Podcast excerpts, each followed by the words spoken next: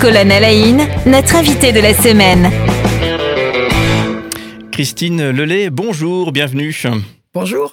La troisième journée qu'on passe ensemble, on parle de votre livre euh, Ballon prisonnier, euh, une, sorte d'immersion hein, dans, ces 32 années d'expérience euh, que vous avez en tant que prof de sport auprès de la maison d'arrêt de Strasbourg. Hein, on le disait déjà hier et avant-hier, hein, c'est l'une de vos activités, aussi des activités à la fac de, Strasbourg. Mais là, effectivement, on est un petit peu focus sur, sur cette action-là. Et donc, ce livre Ballon prisonnier qui permet une réelle immersion dans, dans votre activité et dans tout ce que vous avez pu voir. On essaye un petit peu hein, de, rien que d'effleurer la, surface de, tout ce que effectivement vous, pouvez porter et expliquer dans votre livre. Euh, mais euh, déjà peut-être pour repartir du, commencement, euh, prof de sport ou prof d'éducation physique et sportive, EPS, le fameux EPS, comment est-ce que vous avez pu choisir ce métier initialement avant même qu'il soit localisé au niveau d'une prison? Comment est-ce que vous avez fait ce, ce choix du métier? Est-ce que c'était dans le biberon déjà, peut-être? Oui, très très tôt, je voulais être prof de PS. Alors, ce qui est assez comique, c'est que je voulais un, métier euh, pour ne pas être enfermé entre quatre murs. Et voilà, euh, ben, j'ai fini en prison euh, pour certainement ouvrir les murs. Voilà, donc prof de PS. Euh, Mais est-ce qu'il y a des sports en particulier qui vous ont euh, stimulé Vous étiez vous-même extrêmement sportive et, ça vous a conduit finalement vers ce, métier? Oui, j'étais pas mal sportive, oui. Oui, oui j'étais handballeuse, donc euh, j'ai joué pas mal de temps au hand. à l'époque, c'était en N1B, ça veut dire là, c'était je dirais l'équivalent de la division 2, euh, donc avec deux clubs qui se sont réunis euh, à l'ATH, euh, Truchtersheim et Aranheim. Voilà, donc j'étais handballeuse, j'étais badiste, j'ai fait deux marathons, j'ai fait la Marcha Longa, c'est ou la, la Tranju, c'est 76 et 80 km de ski de fond. On va dire oui. Un petit peu de sport, quoi. Oui, j'étais pas mal sportive, ouais. Et alors du coup, cette, euh, justement, et c'est vrai que souvent on entend ça hein, chez, les personnes qui souhaitent être euh, prof de, sport, de PS, euh, l'envie de ne pas être enfermé derrière un bureau, et ce qu'on peut tout à fait comprendre. mais alors du coup, c'est vrai que c'est assez cocasse de se retrouver enfermé entre les quatre murs d'une prison pour exercer une partie de son activité du moins. Comment ça s'est passé cette étape de je, deviens prof de PS, de sport en prison? Alors en fait, j'avais vu une annonce, ils recherchaient un, prof de sport ou un prof de PS. Et, en fait, ça n'a pas fonctionné tout de suite. Par contre, euh, il y avait, on est dans les années 89, euh, il y a un partenariat entre jeunesse et sport, l'éducation nationale et le milieu pénitentiaire parce qu'il manquait cruellement de, de moniteurs de sport. Là, là, le milieu pénitentiaire forme ses propres moniteurs de sport pénitentiaire, mais ils avaient besoin de, plus de personnes, d'encadrement. et euh, du coup, euh, je sais qu'à durant des décennies, on était une centaine de profs d'EPS euh, détachés de l'éducation nationale vers le ministère de la Justice, voilà, dont j'ai fait partie alors de ce contingent de, profs de PS qui ont été détachés. Alors j'imagine que 32 années euh, d'expérience de ce type-là, c'est que ça vous a plu et que ça a continué à, vous plaire euh, sur, euh, sur le long terme. Justement, qu'est-ce qui vous a plu dans, dans l'idée de finalement d'enseigner auprès des, détenus? Alors d'abord, j'étais venue pour une année. Hein. Et voilà, bah, j'ai signé chaque année. Alors qu'est-ce qui m'a fait signer? Ben Justement, je crois que c'est cette ce milieu singulier qu'est la prison, ce milieu euh, ben, où les, échanges sont très riches, euh, donc auprès de tous les, corps de métier et auprès bien sûr des détenus. Euh, voilà, je ne sais pas. Je sais pas comment, comment dire. je sais que c'est une passion de, travailler pour moi en milieu carcéral. les rapports vrais qui étaient peut-être évoqués l'autre oui, jour? Tout à fait. Voilà. Et alors, par contre, euh, oui, peut-être ce qui m'avait euh, passionné aussi, euh, c'était dans nos discussions de, de découvrir. comment dire, de découvrir tellement d'inégalités sociales. je, je, bien sûr, hein, dans mon métier, prof à la fac, je fais des cours sur les difficultés sociales, etc., etc.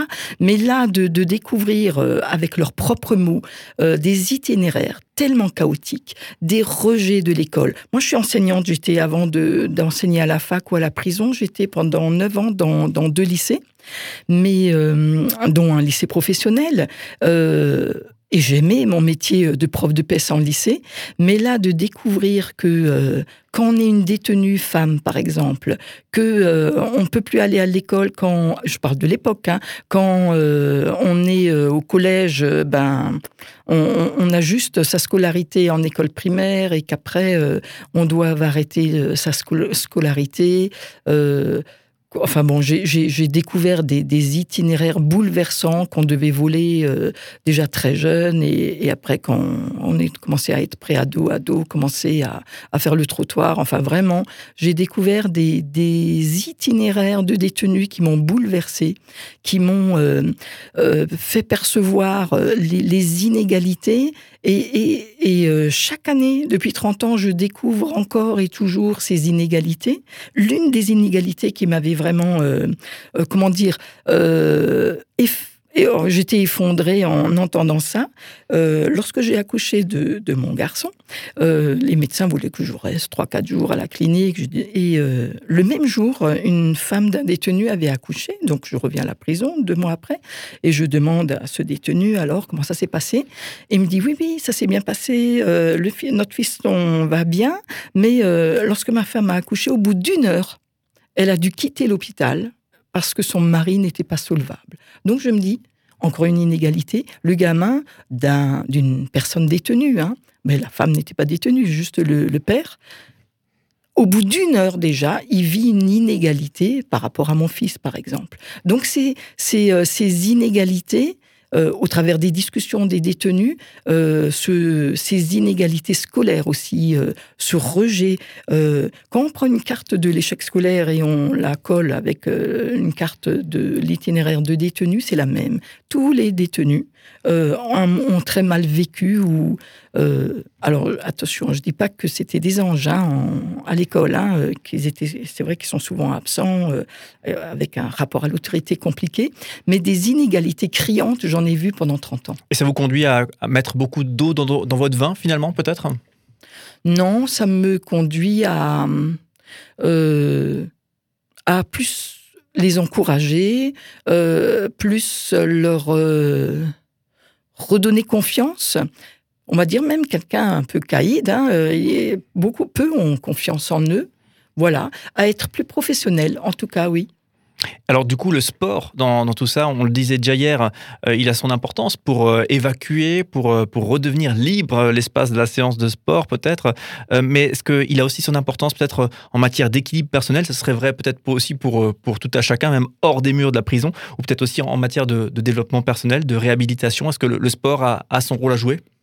Bien sûr, euh, alors, le, sport en prison, en tout cas, permet euh, déjà de travailler la régularité. Bon, un peu moins en ce moment, parce qu'on est encore dans une période un peu post-Covid qui est un peu compliquée, mais euh, se lever, se lever tôt au lieu de, traîner dans sa cellule jusqu'à 10 heures, se lever tôt, être assidu, être régulier, être respectueux du matériel, être respectueux de l'enseignant qui est là.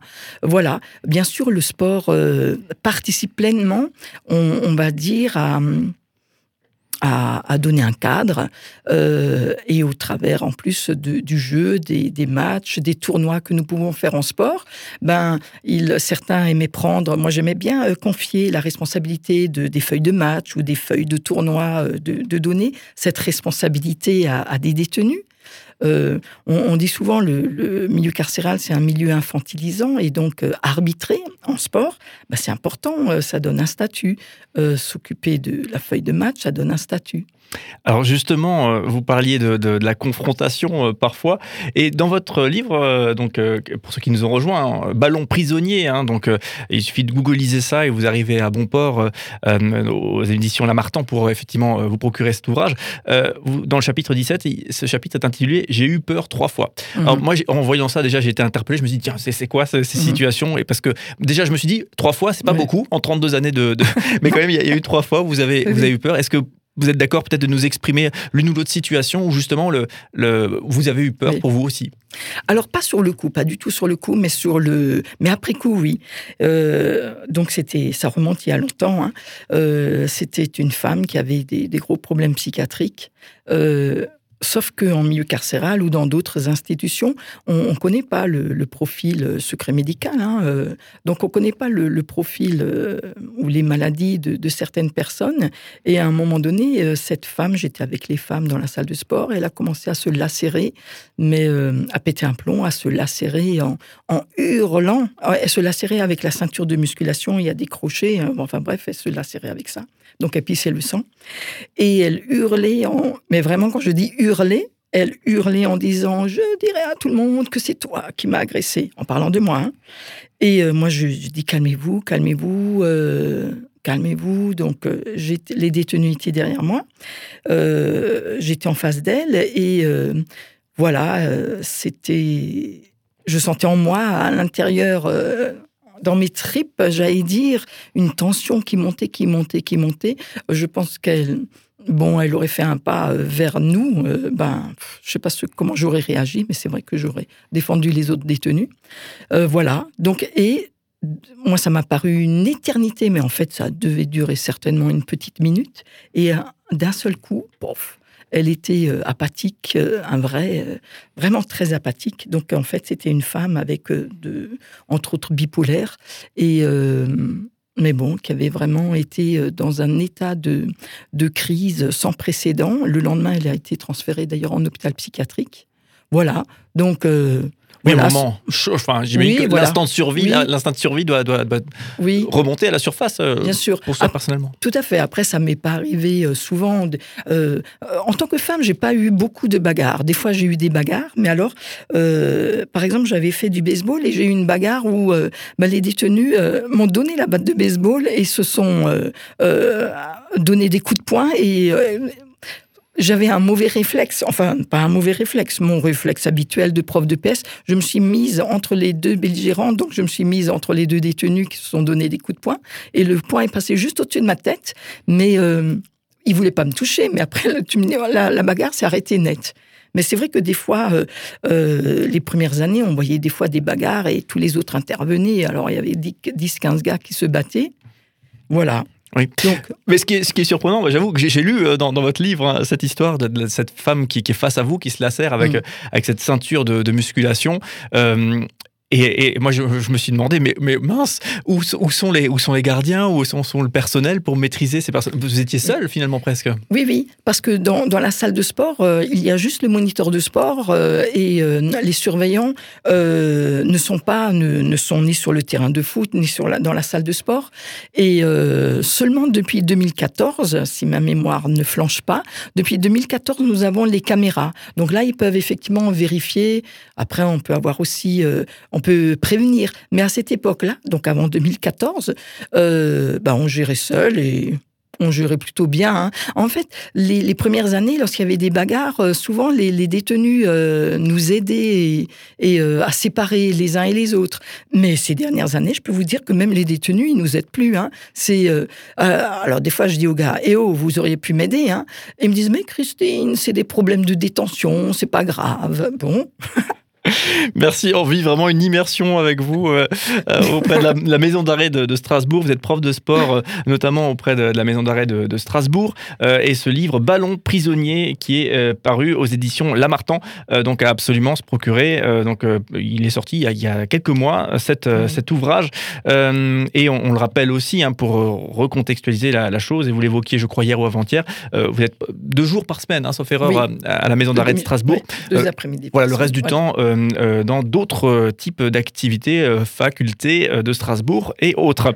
On vous remercie vraiment d'être avec nous toute cette semaine et, demain justement, eh bien, on va continuer à, explorer cette réalité de la prison. On connaît tous, mais on connaît pas. je crois que ça, résume bien un petit peu le, ce qu'il en est en termes d'informations sur cette réalité vécue par de, de nombreuses personnes. Donc voilà, rendez-vous demain avec vous pour continuer nos échanges et merci d'être notre invité toute cette semaine. C'est moi qui vous remercie.